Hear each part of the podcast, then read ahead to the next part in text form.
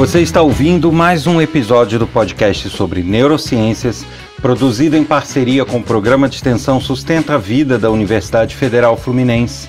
Eu sou Adriano Freitas, pós-graduado em neuroaprendizagem, especialista em neuropsicologia clínica. Neste episódio, eu falo sobre o bem-estar no trabalho. E para não perder o hábito, chamo todos a participarem desse podcast enviando dúvidas, críticas, elogios, sugestões.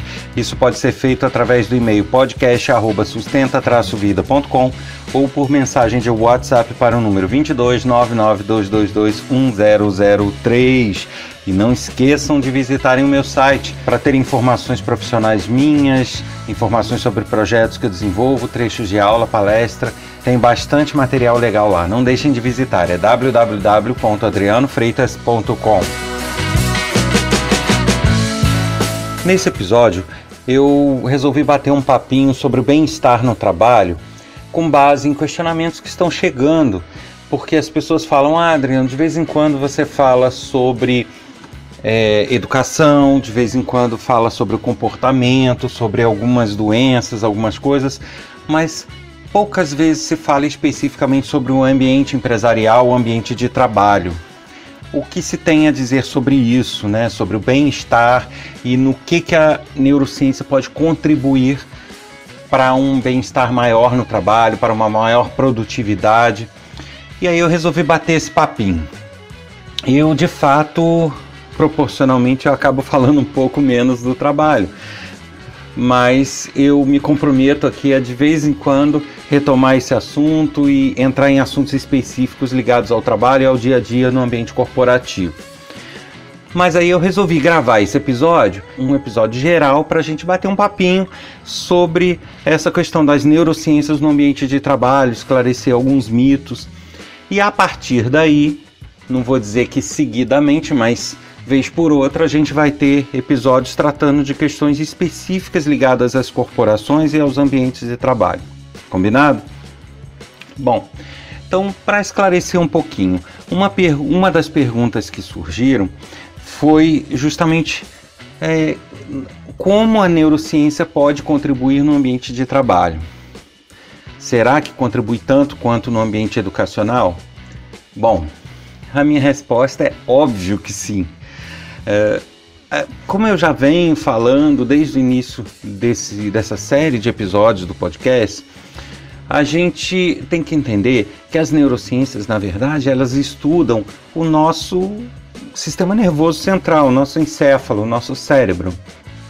E a partir do momento que isso é estudado, a gente indiretamente acaba estudando o comportamento e as reações humanas ao que ocorre, né, aos estímulos que chegam a esse sistema nervoso central.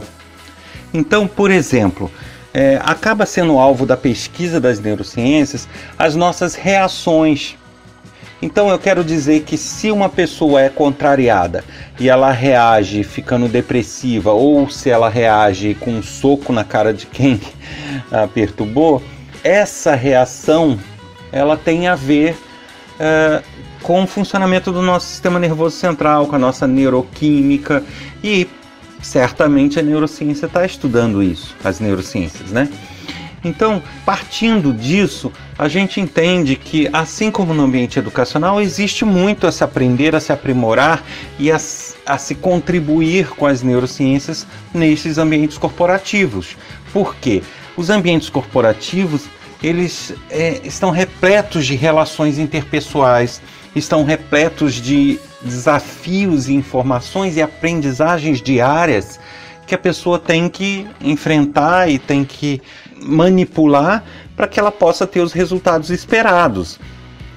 Então, você ser produtivo no trabalho não é simplesmente pegar e fazer alguma atividade manual e sair produzindo. É você saber lidar com os problemas, é você saber tomar as decisões corretas, é você ter um bom relacionamento interpessoal e saber lidar com as adversidades. Isso tudo tem muito a ver com o nosso comportamento, com a forma como a gente reage aos estímulos. Se eu sou um indivíduo que vive brigando quando sou contrariado, eu não vou me dar bem no ambiente de trabalho, porque eu vou ser sempre contrariado. Nunca o mundo vai operar da forma que eu quero. Isso é uma utopia. Né? Nós não temos um, um mundo corporativo, um, um mundo no geral, até familiar, que age todo de acordo com os meus desejos, os meus anseios e minhas vontades. Isso não é assim que funciona.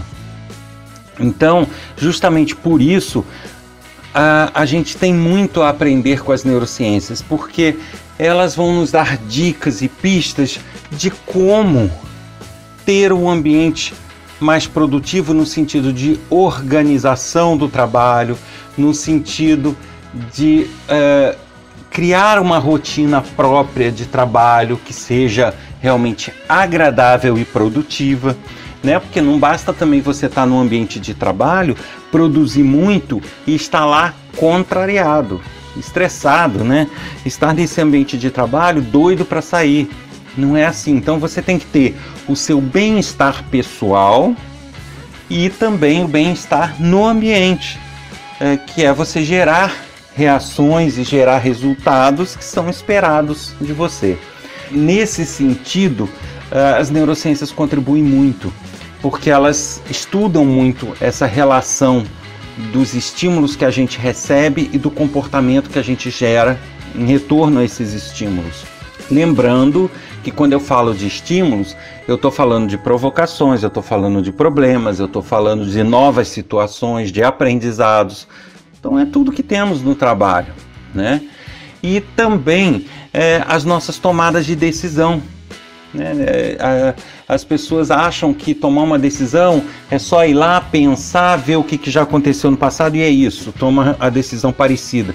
Não, a tomada de decisão ela é um processo complexo.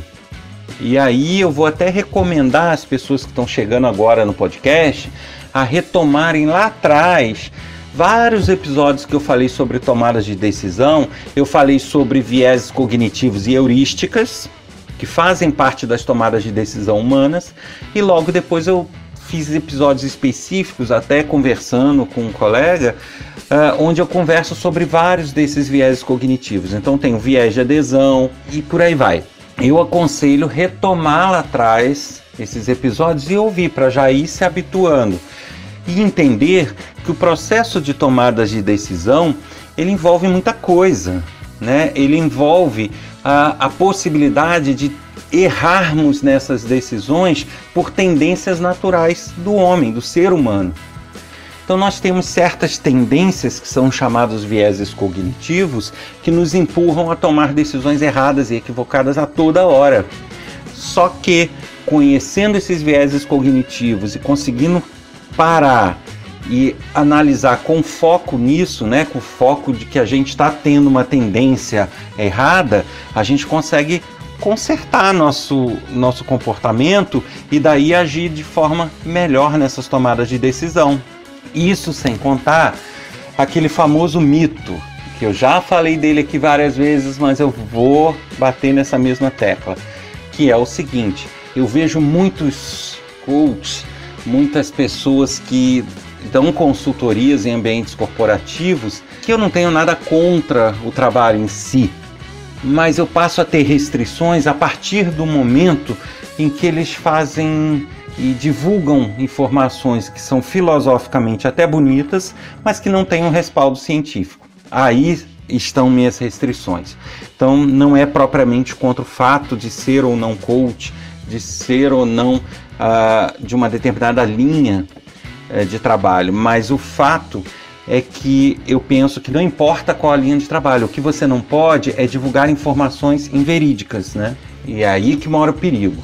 E um desses mitos que eu repito aqui, que eu já falei, é esse mito de que ah, nós temos que aprender a, no ambiente de trabalho, tomar decisões racionais. Nós não podemos tomar decisões emocionais no trabalho. Gente, não é possível isso tá? O nosso mecanismo de tomada de decisão, ele é intimamente ligado e ele trabalha com emoções. Eu não tenho como naturalmente tomar decisões que não possuam envolvimento emocional. Então essa de que ah, desligar as emoções e vou lidar com decisões somente racionais, isso não é possível. E ainda que seja, porque existem as exceções, existem casos em que dá para fazer, ainda que seja possível, é, é, é um resultado desastroso que vai ser obtido. Aí você me pergunta, ah, mas como assim? Eu vou detalhar isso. Eu já falei sobre isso em episódios anteriores.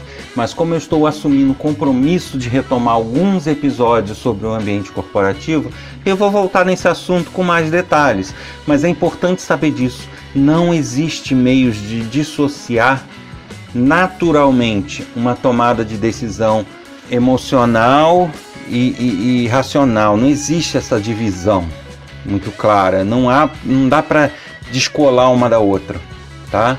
tentar tomar decisões por regras totalmente racionais é até em dados momentos possível, mas não é algo natural para o nosso cérebro, para a nossa forma de agir, para os nossos instintos.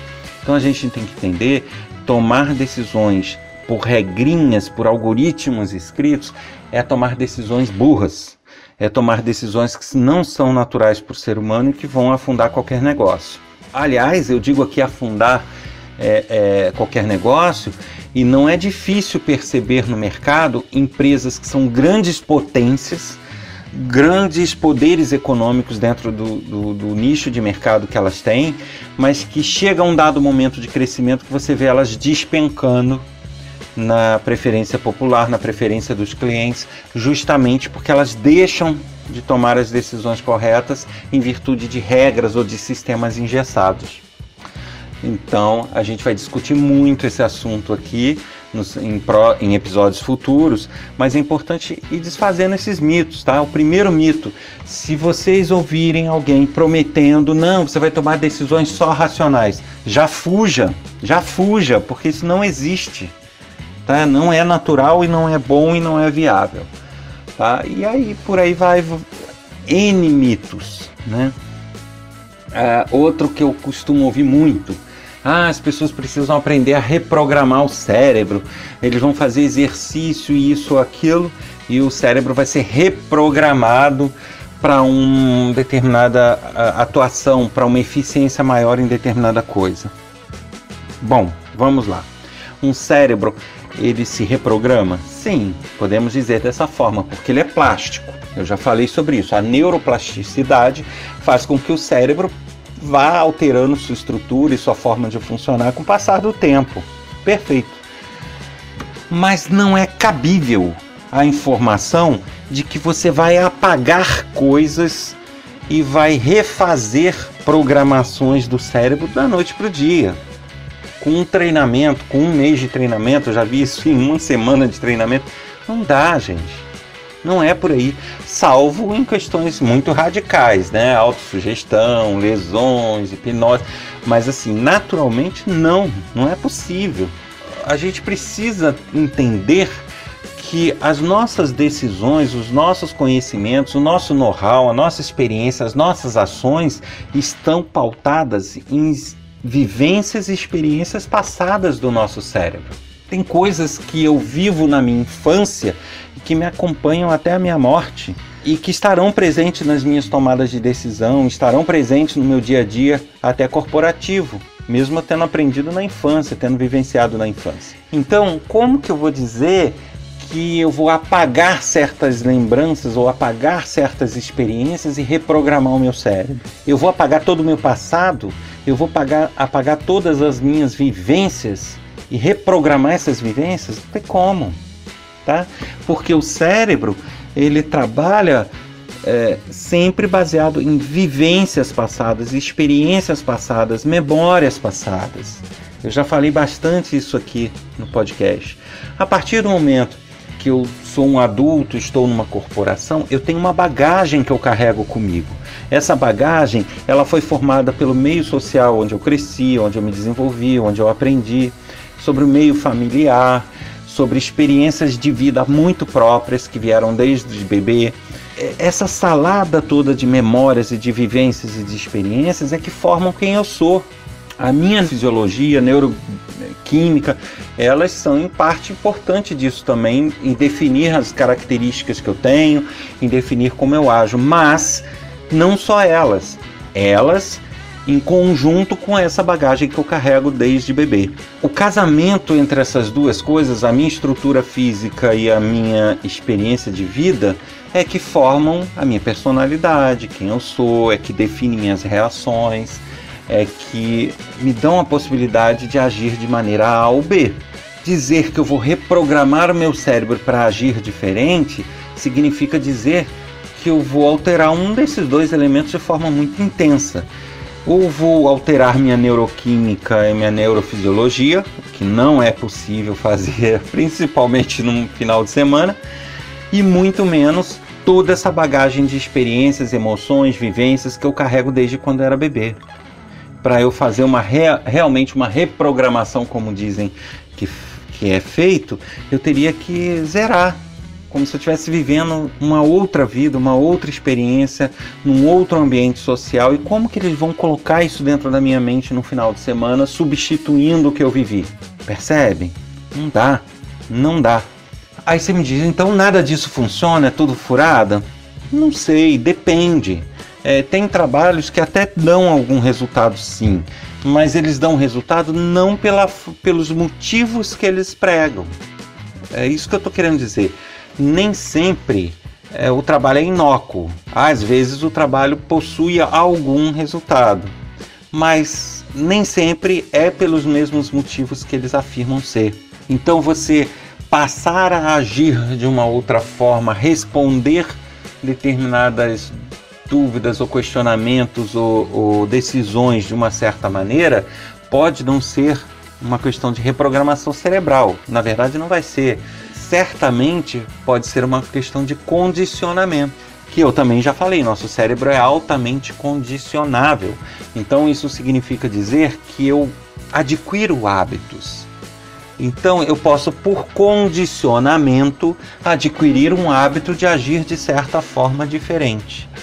E aí, este hábito, com o passar do tempo, vai alterando minha forma de comportamento para aquilo deixar de ser uma coisa que eu faço meio que forçada para passar a ser algo natural meu e aí ele vai integrando minhas experiências, meus dias a dia e aí sim vai mudando minha forma de agir e até a minha estrutura do cérebro. Percebem a diferença? Então, repetindo, não que eu esteja dizendo que o cérebro, entre aspas, não se reprograme. Não que eu não esteja que eu esteja dizendo que o cérebro não muda a sua estrutura, não muda a sua programação, como eles gostam de chamar. Não é isso. Ele muda. Ele no correr da vida, ele muda de estrutura, ele aprende novas coisas, ele é, muda a sua forma de agir. O que eu estou querendo dizer é que não é de uma forma mágica como eles falam. Depende de N fatores e não é possível você apagar a sua experiência de uma hora para outra e mudar. Você pode ir aos poucos condicionando sua forma de agir e esse condicionamento frequentemente utilizado vai gerando mudanças que aí sim vão é, criando resultados diferentes. Eu vou retomar no assunto bem-estar no trabalho, eu vou retornar no assunto das contribuições das neurociências para o trabalho. Eu vou dar dicas sobre isso, o ambiente corporativo. Então, quem tem interesse nesse assunto, fique ligado, que a gente vai alternar entre assuntos aí. Eu vou retornar mais nesse assunto, eu prometo. Mas, aproveitando para deixar claro, uma coisa importante é a gente também não ser tão seletivo. Se o meu interesse é do ambiente corporativo, não significa em um episódio sobre educação ou sobre comportamento eu não vá ter coisas a aprender, adaptar e aplicar no meu ambiente de trabalho. Eu acho que conhecimento nunca é demais, então é importante todos acompanharem para cada vez aprenderem mais sobre as neurociências e sobre as contribuições que elas podem dar na nossa vida. Você ouviu mais um episódio do podcast sobre neurociências, produzido em parceria com o programa de extensão Sustenta a Vida da Universidade Federal Fluminense. Eu sou Adriano Freitas, pós-graduado em neuroaprendizagem, especialista em neuropsicologia clínica. Não deixe de entrar em contato com a gente com críticas, elogios, dúvidas, sugestões, trocas de informação. Isso pode ser feito através do e-mail podcast@sustenta-vida.com ou pelo WhatsApp código 22 1003. Aguarde seu contato. Espero vocês aqui na próxima semana com mais um episódio. Até lá.